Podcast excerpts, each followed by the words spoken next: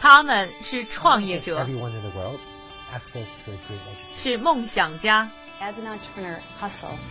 是行业先锋的代言人。他们因为勤奋，通过智慧和激情，从平凡里走出不一样的人生。我是一加，这里是创业美国，带你了解美国前沿创业者成功背后的故事。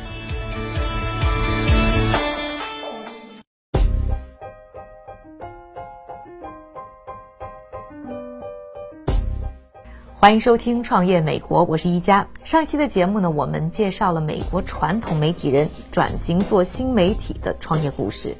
其实呢，在中国呢，有很多的媒体人呢投身到了新媒体行业当中，而且呢，还有一些人专门来到美国创办新媒体。今天我们的节目就要关注这样一个中国媒体人的故事。他叫孙杰，在中国多家时尚杂志都工作过，而且职位一直还做到了主编。但是呢，他对于自己呢在传统媒体的成就呢并不在意。在二零一二年的时候，既没创过业，又没有做过新媒体的他，还是毅然决然在纽约开创了新媒体公司 Bermuda 摩登系。之后他又经历了什么样的创业故事呢？一起来听一听。孙杰，你是哪年来的美国啊？我是二零一零年的时候。诶，之前你在国内就已经是做媒体了，而且做的还挺好的。对，我等于我第一份工作我就是做时尚杂志的，在 L 杂志做编辑。就那时候，有时候我们去跟别人说我是做世界时装之愿 L 杂志，很多人不知道这是什么。后来我又被调去做 Time Out，就那个时候呢，Time Out 是通过红晃进入中国，所以那个时候我有就有一个机会去做呃北京跟上海。的这个这个杂志主编，那我觉得你你在国内做的挺成功的，而且你的老板也是很很有意思的人，对吧？然后。结果你又突然一下就跑到美国来了，嗯，这个是因为爱情，因为爱情比事业重要啊。因为我的那个先生他来嗯纽约，所以我那时候就就一起跟他跟他过来这样子啊。而且纽约是我一直很喜欢的，很喜欢的一个地方，因为那个时候好像正好是《Gossip Girl》那个剧特别火的时候，所以你对，所以你每每每当看到那个剧的时候，就觉得啊，这个这个城市你很想去体验一下，所以就结果就真的真的过来了，对对对。虽然是爱情把孙杰带到了美国，但是说到纽约，可以听得出来，对于孙杰来说是个极其有魅力的地方。于是呢，搬家到了纽约的孙杰呢，一边陪着老公读书，一边呢继续处理着国内时尚杂志的工作。更重要的是，在纽约这样一个时尚之都，吸取着各种各样的资讯和营养。在这个过程当中，也让他产生了很多的灵感和想法。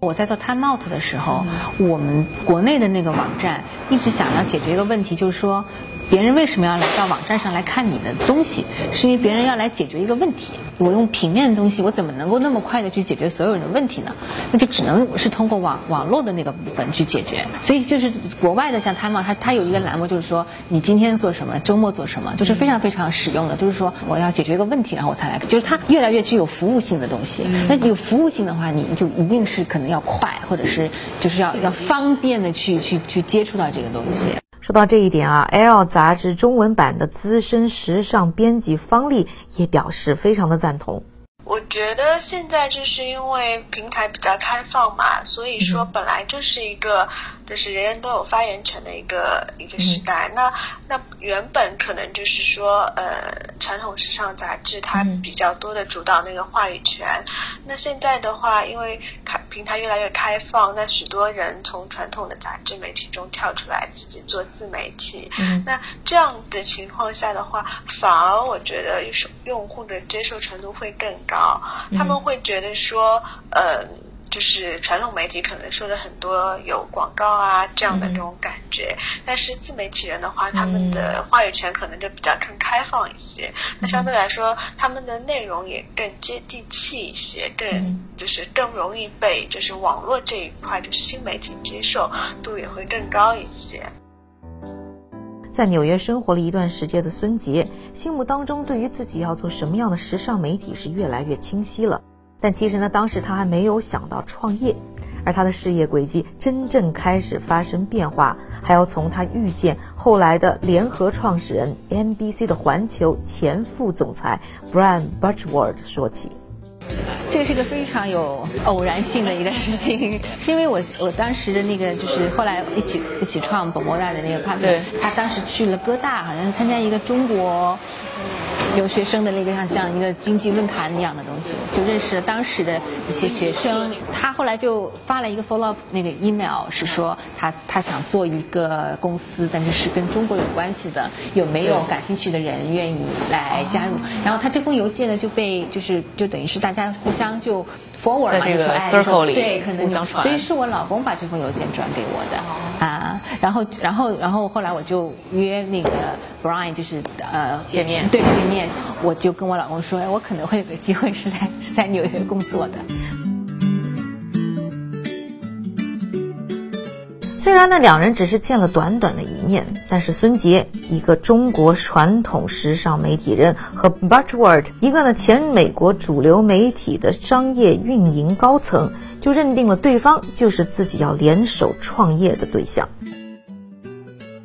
那刚开始做这个摩登系的时候，你你们当时的这个计划是什么？是想把摩登系做成一个什么样的一个平台？那内容的策划方面呢，我们想做的非常的那个 global，就所以我我在呃伦敦有有一些作者，在巴黎有一些作者，在那个米兰也有一些作者，所以我就想多一点的把这些资讯弄过来。那么就是我想做到，就是说时髦的纽约女孩看的东西，我想让中国的。时髦女孩能能能几乎同时能够能够看到它，其实我做过太多，就是说什么什么什么东西的中文版，就我做 L 的中文版，我做 Seventeen 的中文版，对吧？我做 Time Out 的中文版，但是没有一个东西是说从一开始就是一个就是为中国对，就是为中国的这个消费者去去做的一个东西。时尚新媒体摩登性呢，如今在海外华人时尚圈里呢，可谓是无人不知，无人不晓。但是其实呢，这个平台刚刚上线的时候，在推广方面是进行了很多的尝试。两人很快就发现呢，其实西方的一些运营模式啊，在中国的受众群体当中是行不通的。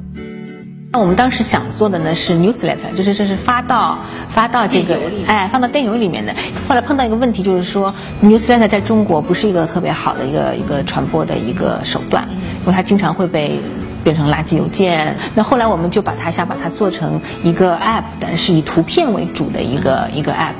对，有有有点像 Pinterest，但碰到个什么问题呢？是说很多电商挂钩。对，很多能买到的东西它未必送中国，但是这个也是一个机会，因为我们从电商方面我们就发现说，很为什么这个牌子别人愿意买。我说，一旦我们介绍了这个设计师，为什么点的人就多？所以我们这方面我们就累积了一些数数数据。后来我们发现说，好像品牌对我们这些数据。更感兴趣了，就是我们会接触到，我们会去跟这些品牌说，我们现在有一个 app，有个怎么样，愿愿不愿意跟我们合作什么的？他们反而觉得说，哎，这些数据，我又我又想了解我自己的数据，我也想了解我竞争对手的数据，所以我们又，所以我们又开始觉得说，这可能又是一个机会。所以现在现在就是博摩达在在数据这块，反而是他现在的强项。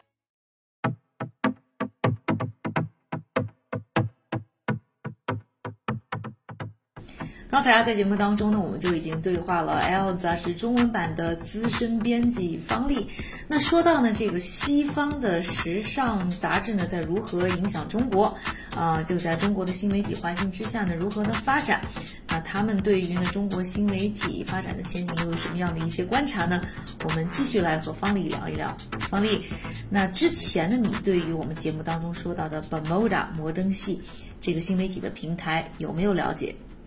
它可能和传统的我们那些时尚媒体还是不太一样的，因为最初我知道他们是因为他们的那个就是呈现方式嘛，就像瀑布流那种方式，可能在国内的话还需要再观望一段时间。嗯，那你觉得像这种新媒体的话，它的机会又在哪里呢？时尚媒体圈会越来越看到这些新媒体这些呃来的的声音呢，还是你觉得这个只是会是一个短期的现象？短期现象肯定也不至于，但是冲击越来越大。其实它，嗯，怎么说？它其实是两个东西，就是传统媒体还是有传统媒体的一部分的优势在的，就是它毕竟是等于说行业的那个领头人物，然后他所说的一些话语权是比较有影响力的。那就是越来越多的新媒体，就是包括各种。产品可能是 blogger，以后可能或者是别的，现在可能是主要在微信，那以后可能会是别的或者某一个产品出来，那势必的话会来越会有越来越多的可能像自媒体啊，或者是其他的一些产品诞生。那这些只是我觉得是丰富整个业态的一个东西，而不是说能够取代之前的。就好像我们现在一直说纸媒已经不行了，怎样怎样，但是不管怎么样，纸媒还是有存在的必要的，只不过。或是它就更精简了，就是把一部分可能没有那么好的东西，就渐渐的得淘汰掉，剩下的是最优的东西，那从而进化到新媒体。那同样，新媒体可能以后会被另外一个产品所取代，那它可能还是会把最精华的东西给保留了下来。哎，那你觉得像你是在《L》杂志嘛？然后中国现在也有《Vogue》啊等等这种国际杂志，它的中文版。那它最原创、最原始呢，还是一个西方媒体？那你觉得像这样的媒体到了中国以后，它有做好这种，嗯，这种叫 localization，就是为中国的这种受众去打造中国的观点，还是你觉得它还是更带更多的一些呃西方的这种 DNA 在里面呢？就杂志而言的话，它的那个呃自己的原创的比和那个就是嗯可能国外引进的那些内容是还是原创比很高的，就是我们自己产出的内容的话，所以说就是就这点而言来说的话，就是我们会。一定是根据就是中国，特别是中国的国内的一些呃受众啊，一些用户去争做他们可能更想看的一些内容，而不是说就是可能我们会有就是引一些就是国外版一些内容过来，一些片子过来，那也有可能就是我们会全球策划同一个选题这样。那那但那这只是比较小部分，那比较大部分的话，还是针对就是说中国的一些读者去量身定制一些他们的内容。那你觉得这个中国时尚圈关注的和国际时尚圈关注有什么不一样呢？其实大家关注东西都差不太多，就拿时装周举例嘛，中国媒体都是冲在第一线的，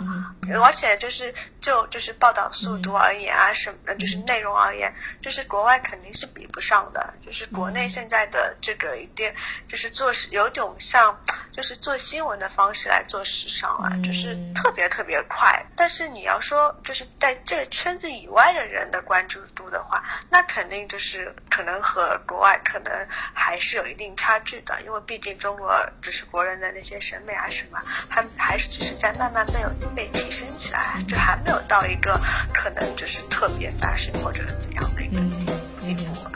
感谢方丽，更多内容请在微博、微信平台上搜索“创业美国”，关注我们。下期节目我们还将继续关注孙杰的美国创业故事。感谢您的收听，我是宜佳，下期再见。